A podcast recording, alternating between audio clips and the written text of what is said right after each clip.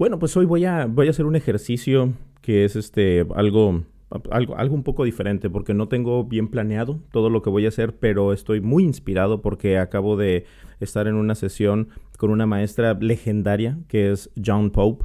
Eh, voy a estar compartiendo aquí un, un link para que puedan suscribirse, a dónde eh, pueden ver estos videos y dónde pueden integrarse también a las pláticas que se hacen, que hace una, es una sección de la Asociación de Dalcross de Estados Unidos que tiene algo que se llama eh, Juntas Virtuales Dalcross las hacen, no sé, una vez al mes, a veces un poco más, pero lo van anunciando. Y es gente de todo el mundo que nos reunimos solamente para platicar acerca de nuestras experiencias y ver qué es lo que estamos haciendo. Y esta vez nos tocó escuchar acerca del de el, proceso que tiene la maestra John Pope en el, el desarrollo de sus clases y tocó un tema que de verdad se me hace muy, muy interesante y que les quiero compartir. Así que ahí va.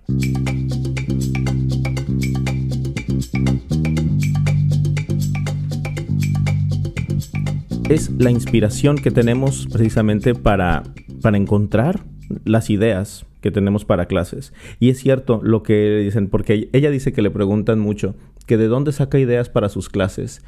Y tiene toda la razón. Bueno, a mí también me preguntan de dónde saco las ideas para mis clases. Y yo siempre digo que las saco de las clases de otros maestros, que busco en otros libros, que busco en otros lugares.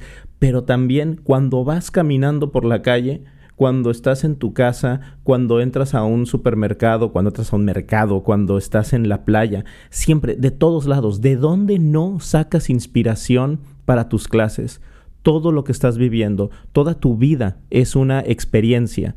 Y de eso se trata, de que esa experiencia la puedas tú como maestro, que tú la puedas, em, digamos, ofrecer a tus alumnos. Entonces que esa experiencia tú encuentres qué es lo que estás viviendo de esa experiencia, que tú sepas qué es lo interesante de esa experiencia y que puedas ofrecerle esa experiencia de una forma destilada o de una forma distinta a tus alumnos y que así ellos también puedan tener una experiencia distinta a la que tú estás teniendo no van a tener la misma porque no son la misma persona, no tienen la misma edad, no tienen el mismo bagaje, etcétera, no tienen la misma óptica de las cosas, pero sí les puedes ofrecer esa experiencia y dárselas casi, bueno, no, no inadulterada, porque tendrías que llevarlos a donde tú lo estás haciendo, pero sí que ellos tengan esa manera de, de sentir, de vivenciar, de,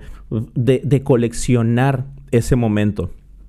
Yo siempre digo que, bueno, ustedes ya si han estado escuchando el, podcast o han seguido alguna de las, de las clases, saben que la rítmica tiene tres pilares. La, la, rítmica en sí, que es la, la, relación de la música y el movimiento. O sea, es una clase. Vamos a decirle, o sea, son como, cada vez que digo los pilares, parece que en cada una, que siempre lo tenemos ahí, pero es que son como las materias, eje la rítmica, que es donde relacionamos movimiento con música, el solfeo y la improvisación.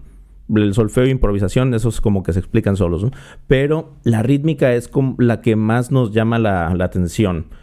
Porque pensamos muchas veces que es explorar el ritmo, explorar el ritmo musical, pero no se trata de eso. No se trata de estar haciendo solamente el, el, ritmo musical y ver que si son negras, son corcheas. No es eso, sino que es que desde el ritmo viene todo. Que a partir del ritmo vamos a encontrar todos los fenómenos que tenemos en la vida. Y entonces utilizamos el ritmo musical para explorar el ritmo de la vida en sí mismo. Pero para hacerlo más simplificado, yo siempre digo que la materia de, la, de rítmica es el momento en donde es, es donde estamos haciendo, creando una colección de momentos, de experiencias que vamos a utilizar después. Por ejemplo, si voy a trabajar el pulso y la dinámica, entonces pongo a mis alumnos a caminar, a veces más fuerte, a veces con más intensidad, a veces con menos intensidad, y ellos van teniendo esa experiencia, esa experiencia que tiene que ver con dinámica y con pulso. Y después esa experiencia la pongo en una, en una repisa. Y ahí está. la voy a utilizar después, la voy a analizar después, pero ya lo viví y además lo estoy viviendo de una forma controlada. Por eso es que utilizamos siempre la improvisación, porque yo como maestro estoy dándole a mis alumnos esa oportunidad de que puedan explorar un pulso con diferentes dinámicas.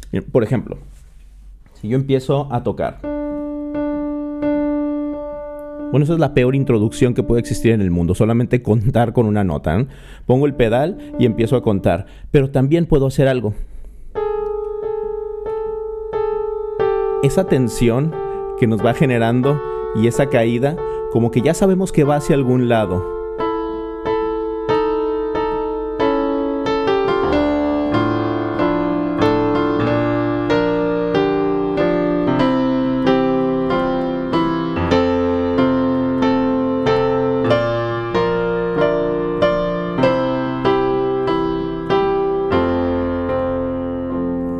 Entonces, ya cuando tenemos, bueno, eh, pasando la introducción, empezamos a caminar y caminamos con cierta intensidad. Ahora vamos a tratar algo un poco diferente.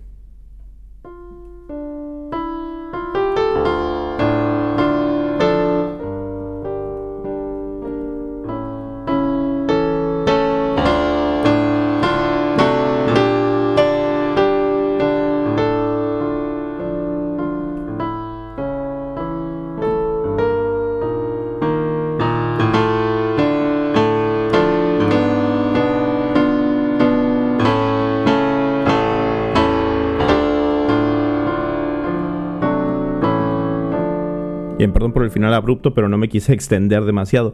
Pero ¿Te fijas? Esto es lo que, lo que estoy tratando de hacer. Tratando de tocar una pulsación estable. Obviamente tiene sus matices de, de, agógica que debe tener la música. Pero una pulsación estable que me va dando esa manera de ir caminando. Porque además, si yo solamente toco para caminar y toco esto... Eso es como solamente estar machacando algo para que y empiezo a caminar así, empiezo a caminar machacado. Entonces tengo que hacer algo que haga que el bajo vaya avanzando.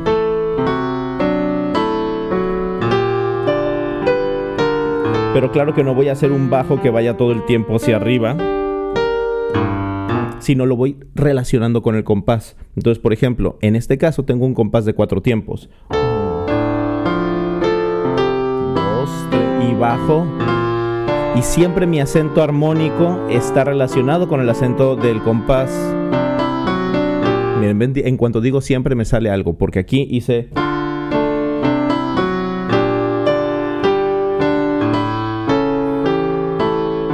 Pero eso es también, o sea, vas cambiando un poco, de repente cambias eso que hiciste muy, digamos, ah, mm, predecible lo fuiste sistematizando y después lo rompes, que eso es algo que se hace mucho en Dalcross. Hablamos siempre de crear automatismos para después romper esos automatismos. Entonces, eso es lo que vamos trabajando dentro de, la rítmica, esa colección, vamos creando esa sensación, se la vamos dando al alumno para que después la pueda utilizar en el análisis de una obra. No solamente empezamos diciendo, bueno, vamos a hablar acerca del pulso. ¿Qué es el pulso? y les preguntamos, ¿qué es el pulso y qué, a qué nos vamos siempre? Vamos a ver, el pulso del corazón. Entonces, ¿cuál es su pulso? Siéntanse el, pulso de, de, Pues todos tenemos un pulso, si estás vivo. Todos tenemos un pulso. Entonces lo podemos relacionar a eso. Pero también lo podemos relacionar a nuestro movimiento. Y va a ser más significativo si lo relacionamos a nuestro movimiento. Entonces, que se levanten y que empiecen a caminar. Eso es lo que hacemos en Dalcross. Ahora, ¿cómo se me van pensando en lo que estaba haciendo la maestra Joan con, y hablando de cómo se le ocurre en las clases, de dónde saca inspiración y más bien de dónde no saca inspiración. Estaba hablando incluso de, de, letras. Dice, si estoy hablando de la A, bueno, pues por la A puedo hablar de anticipación, puedo hablar de, de conciencia, aunque bueno, conciencia en inglés, o sea, awareness, que es por, por la, la AN, pero bueno, yo puedo decir que es por la C, que estoy hablando de la conciencia, por eh, la... por diferentes formas, pero también la forma de una letra te va a inspirar cierto movimiento. Entonces, por ejemplo, vamos a hablar de, vamos a hablar de eso, vamos a hablar de la A. Y les digo que es algo un poquito eh, arriesgado porque no tengo idea de qué va a salir, pero vamos a hablar de la A. Entonces, ¿cómo hago para diseñar mi clase a partir de la A? Pues primero dibujo una A. Y ahí la tengo en el papel. Y ahora, ¿cómo? ¿Qué, qué es lo que, qué movimiento me va a dar esa A? ¿Cómo voy a poder hacer música que involucre a esa A. Porque esa A puedo hablar de A de acción, de A de qué más puedo, puedo hacer. Bueno, eh, eh, acción, anticipación. Mm, alguien puede decir un ángel, entonces tengo el movimiento de las alas que lo voy, eh, lo voy anticipando. Y a veces sí, vamos forzando un poco, digamos, la conversación, pero lo vamos llevando para, para tener experiencias diferentes porque a veces lo que es demasiado orgánico siempre nos va a llevar a lo mismo, porque siempre estás, si es demasiado orgánico, siempre vas a estar en tu zona de confort. Entonces trata de salirte un poco de eso. Y, por ejemplo, esto de la, de la lo que digo de anticipar. Bueno, por ejemplo, puedo pensar en anticipar si escucho. Mm, este juego, hay un, un juego que tengo que es el del interruptor bueno, que no tengo yo, o sea, es un juego de todo mundo, ¿no? Pero que tú tocas cuando tocas eh, en agudo, estás palmeando. Y cuando es grave, es para caminar.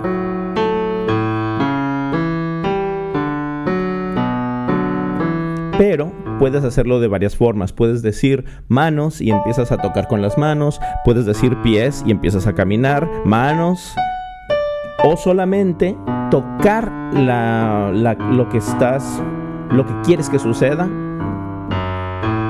Y ellos tienen, y los alumnos tienen que reaccionar a eso. Entonces, aquí viene un tipo de ejercicio. Un tipo de ejercicio es el que tienes que reaccionar a lo que yo estoy diciendo. Cuando yo digo manos, sabes qué es lo que viene y tienes que anticipar eso. Tienes que anticipar ese movimiento. El otro es un ejercicio de adaptación. Ajá, aquí está otra palabra con A, adaptación. Me puedo adaptar a lo que está sucediendo. Entonces cuando escucho, me tengo que adaptar. Ah, ok, ahora es con el... con el bajo. ¿Y cómo puedo anticipar cuándo va a ser el cambio? Puedo decir, bueno, hago cuatro compases de este y cuatro compases de este, eh, dos y dos, pero eso sería sistematizarlo. Al sistematizarlo, entonces ya estoy haciendo otra cosa. Pero hay, una, hay un truco que nos encanta hacer a los maestros del cross que se llaman los hop musicales. Ya has estado en alguna clase de cross, habrás escuchado que estamos siempre hip y hop para todo. Decimos, es nuestras señales más audibles y porque son muy precisas, son muy claras cuando dices hip, cuando dices hop. De hecho, yo siempre digo hip para que se escuche bien el eh, cuando es exactamente el cambio. Pero puedes, cuando estás haciéndolo, entonces, estás escuchando más al hip y al hop que la música en sí. Pero puedo hacer el hop musical. Por ejemplo, así. Ah, perdón, aquí voy a empezar. Bueno, voy a empezar. Bueno, ya vas a ver con qué es lo, con lo que voy a empezar.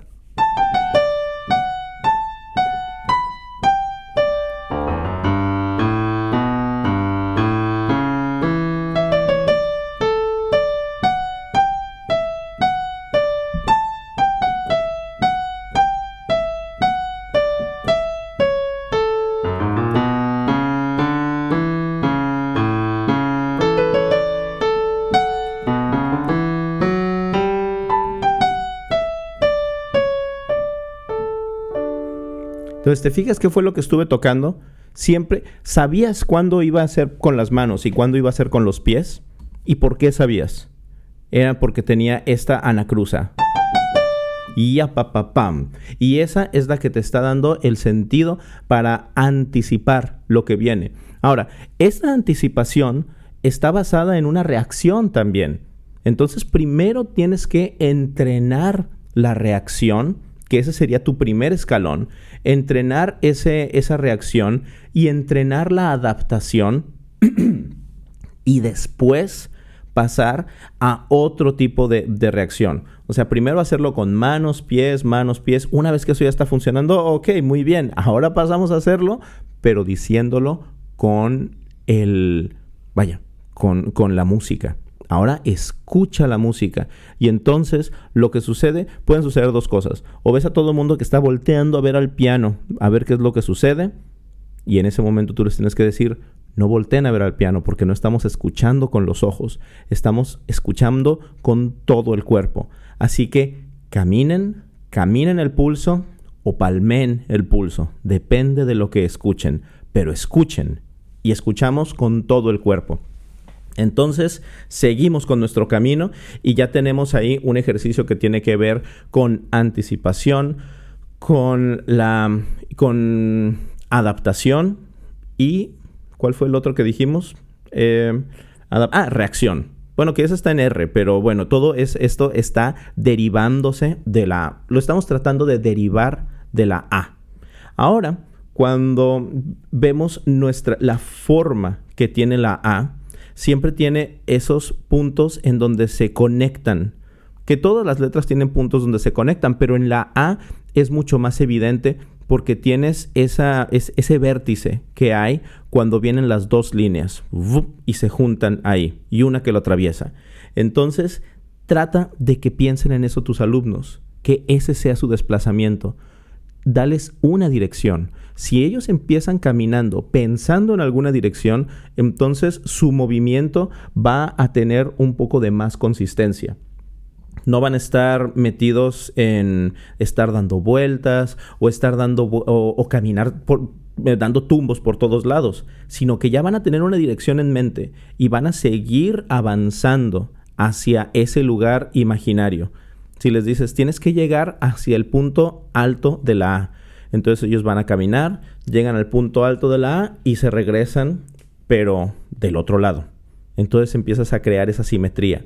Puedes hacerlos trabajar en, parejas después. Si ya tienes clases presenciales, puedes decirles, muy bien, ahora tenemos esta, esta A. O es más, incluso en, en tríos porque son tres trazos que necesitamos para crear una A. Entonces uno sube, el otro baja, o los dos suben al mismo tiempo y hay uno que tiene que atravesar. Y ahí vamos creando nuestras A's. No tiene que ser... Lo podemos hacer después para que sea mucho más, mm, ¿cómo decirlo? Ah, mm, más explícito, que se vea la A, que se vea así, que, lo hagamos con, con un listón o con algo así, que también sería bastante lindo. Pero lo que es importante también es la imaginación y que vayamos desarrollando esa imaginación espacial combinada con la imaginación sonora.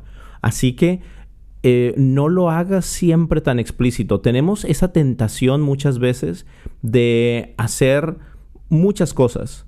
De, de, verdad, nos engolosinamos con todas las cosas que podemos hacer, pero a veces tenemos que dejar de hacer muchas cosas para que, para que sucedan dentro de la imaginación de nuestros alumnos. Muy bien, y después de que tenemos, de que ya hicimos todo esto, entonces empezamos a hablar con nuestros alumnos. Puedo incluso hablar de un compás, decir cuántos pasos voy a dar para llenar un trazo de cada, de cada letra. Un, dos, tres, cuatro. Un, dos, tres, cuatro. Y para el, el, palito de medio, uno, dos. Entonces ahí tengo un compás de cuatro tiempos. Simplemente que lo voy haciendo diferente, lo voy trazando diferente pero es un compás de cuatro tiempos. También puedes decir, nos podemos adaptar, lo podemos hacer en tres tiempos. Entonces ya un, dos, tres, un, dos, tres, un, dos, tres. Pues sí, sí queda, queda, se puede, pero no queda igual. Es, es distinto de alguna forma porque ellos lo van a ver en su cabeza, lo van a ver de una forma.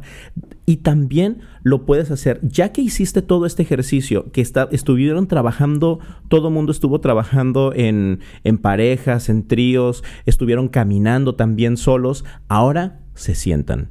Y una vez que estamos sentados, en el piso normalmente, porque ya en el piso podemos pedirles que se sienten bien en los isquiones, que, estén bien derechitos. Y ahora, y esto es si son niños o si son adultos, cualquier edad en medio también.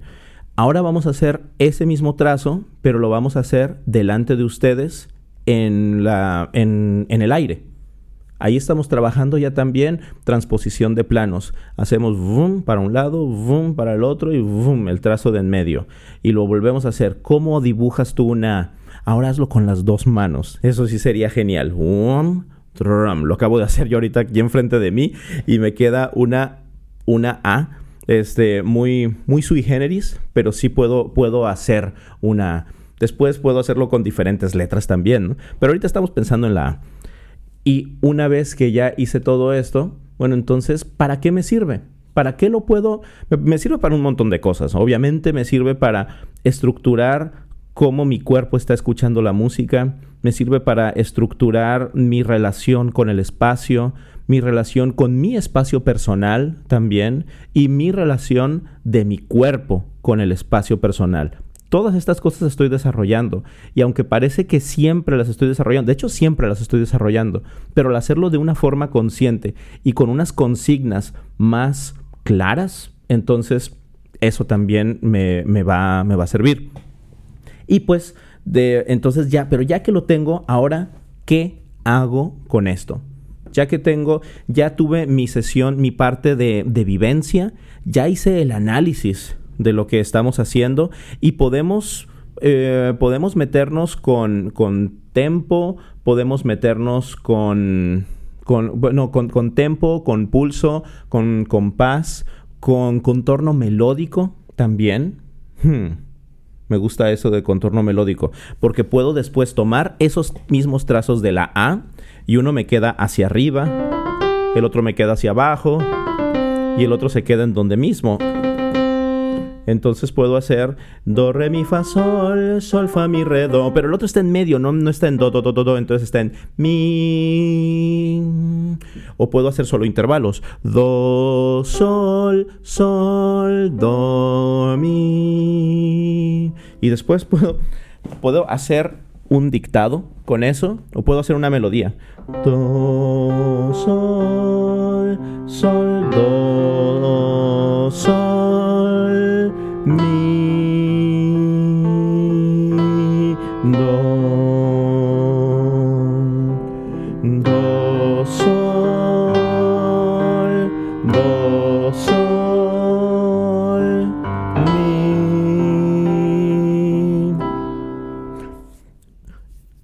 puedo cantar, una, puedo hacerlo con una letra, me puedo encontrar después alguna canción que tenga es el do, sol, do, re, mi, fa, sol, sol, fa, mi, re, sol, fa, mi, re, do, mi, mi, re, do, sol, do.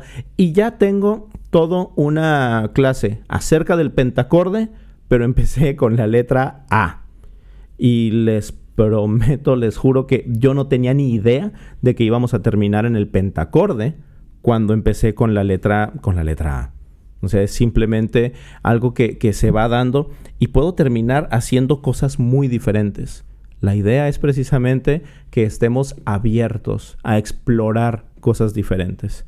Así que quiero de verdad agradecer muchísimo, muchísimo a la maestra John Pope por haber inspirado este, e, esta forma de, de planear una clase por haberlo, por haberlo compartido tan, tan, eh, tan abiertamente y, espero que les, que, les haya, que les guste a ustedes también y que lo puedan utilizar. Y recuerden dejar comentarios y si este podcast les parece interesante, ustedes compártanlo con alguien porque quizá, eh, quizá va a llegar a alguien que en verdad lo, lo necesita, eso espero y de verdad, muchas, muchas gracias.